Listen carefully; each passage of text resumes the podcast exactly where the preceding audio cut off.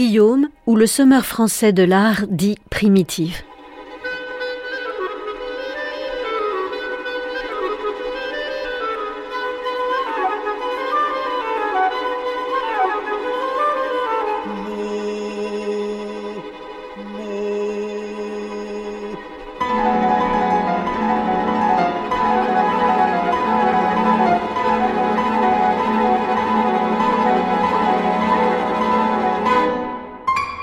Le chef-d'œuvre à l'origine ne coûte rien. Ceux qui parlent d'argent lorsqu'il est question d'œuvres d'art sont des sots.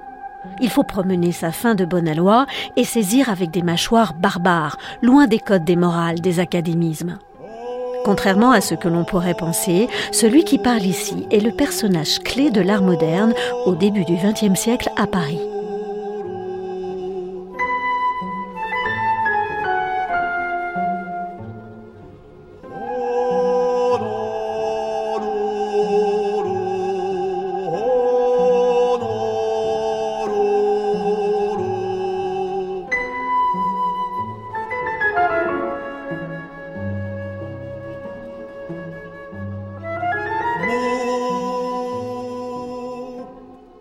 Paul Guillaume est un jeune homme aux allures proustiennes.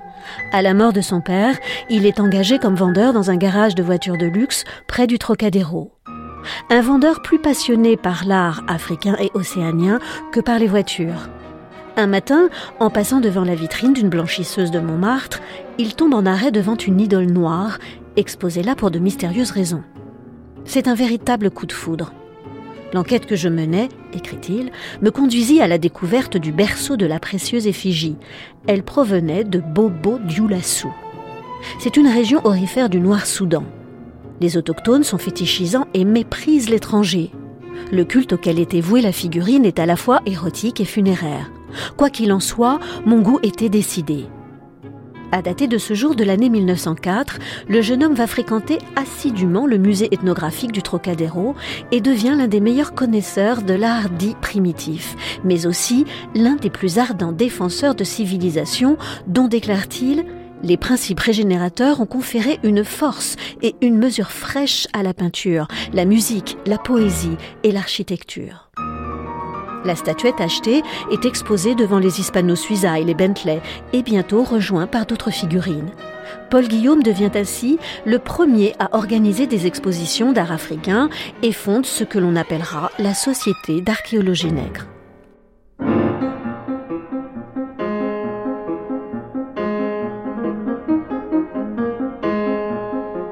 Nous sommes en 1911. Passant par là, le poète Guillaume Apollinaire est attiré par l'objet en vitrine. Passionné par cet art dit primitif, il entre et entame une longue conversation avec le jeune vendeur. Il lui parle de ses amis, comme Henri Matisse, qui a une prédilection pour les dieux de l'Antiquité hellénique, Maurice de Vlaminck, qui constitue une collection africaine dans sa maison de Château, ou encore André Derain, qui possède un masque émouvant comme une hallucination, lui dit-il.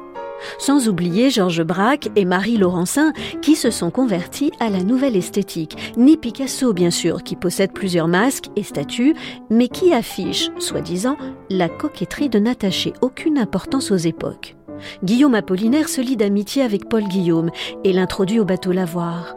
Rapidement, le jeune initié expose non seulement des masques africains, il n'hésite pas à laisser des annonces dans des journaux destinés aux coloniaux, mais aussi des toiles d'artistes encore ignorées, comme Chaim Soutine, André Derain ou Amadeo Modigliani.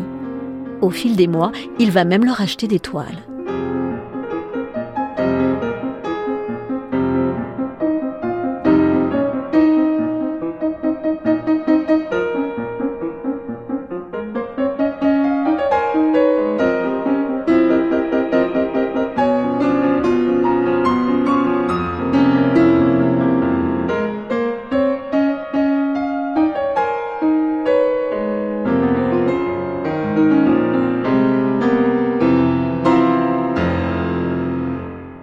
Paul Guillaume est un homme secret qui ne parle jamais de lui. Toujours d'une exquise politesse, il préfère écouter les autres. La finesse de ses traits, l'élégance de sa tenue vestimentaire dénoncent un tempérament d'esthète que nuance ses joues rebondies et son corps un peu lourd. Il déteste les médiocres et la médiocrité, et il rêve d'être artiste. C'est au 6 rue de Miroménil qu'il décide d'ouvrir sa première galerie en 1914. La galerie est minuscule et l'installation sommaire, mais il a pignon sur rue. Il peut dorénavant exposer cet art africain aux côtés de peintres conseillés par le poète. D'abord Chirico, Picabia, Larionov et Goncharova. On le voit dès le début, les choix sont pertinents et marqueront l'histoire. Si le très jeune marchand fait preuve d'une sensibilité indiscutable, il sait aussi écouter. Paul Guillaume assiste aux conversations qui ont lieu entre Apollinaire, Picasso, Braque au café Cyrano. Nul ne sait qui il est. Il se tient silencieusement et écoute ce qui se dit à la table des peintres. Il découvre Modigliani en 1914 et sera son unique acheteur pendant deux ans. Il acquiert par dizaines les œuvres d'Outrio et propose un contrat à Chirico de 120 francs pour six tableaux par mois. Le jeune homme est terriblement ambitieux. Paul Guillaume n'est pas un simple marchand constituant des collections en prévision de jours meilleurs. Il entreprend d'être le médiateur engagé et actif de l'art vivant. Comprenant la nécessité d'attirer l'attention sur ses poulains et de faire parler d'eux, il fait venir, à grand renfort de publicité, le tout Paris au vernissage de sa galerie, ou encore organise de mémorables soirées où flotte parfois un parfum de scandale, mais censé rallier le public à sa cause. Conférences d'Apollinaire avec accompagnement musical de Satie, exposition d'œuvres déjà surréalistes de Chirico en 1917 sur la scène du théâtre du Vieux-Colombier en 1918 ou ce que l'on appellera la fête nègre du 10 juin 1919 au théâtre des Champs-Élysées en clôture d'une exposition d'art africain et océanien marchand, agent artistique, inventeur de talent, agitateur, Paul Guillaume et tout cela. Enfin, la revue qu'il crée en 1918, Les Arts à Paris, est un organe de promotion de l'avant-garde autant qu'un outil d'auto-publicité.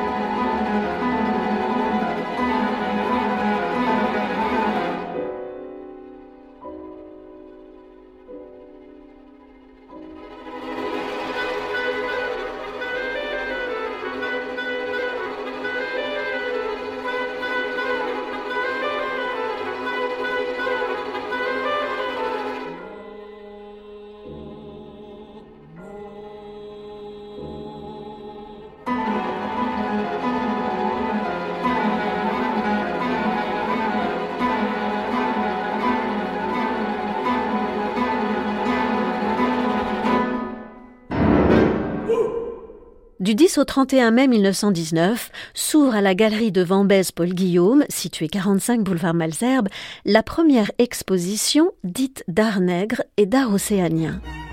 Paul Guillaume offre dans la foulée une fête au théâtre des Champs-Élysées.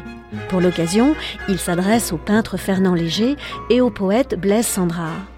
Au lendemain de la Grande Guerre où il a perdu son bras droit, Sandrard travaille fiévreusement à l'établissement de son ouvrage Anthologie nègre. Sachant qu'il fait des recherches sur la tradition orale des peuples africains, le marchand d'art Paul Guillaume lui propose d'écrire les textes de la grande fête qu'il organise. Ce sera le point de départ du ballet La création du monde que Sandrard conçoit en 1923 pour les ballets suédois avec le peintre Fernand Léger et le compositeur Darius Milhaud. Paul Guillaume s'agrandit en 1921 en installant sa galerie rue La Boétie. Il présente dès lors alternativement ou simultanément de l'art africain et de la peinture. Représentation moderniste qu'il choisit d'accompagner de récitals des compositeurs Éric Satie, Georges Auric ou Claude Debussy, des lectures de Blaise d'Apollinaire ou les présentations de tableaux métaphysiques de Chérico. Paul Guillaume peut enfin déclarer c'est un bonheur de ce siècle que d'avoir fait émerger de l'antique Afrique les splendeurs d'une statuaire dont le règne ne fait que commencer.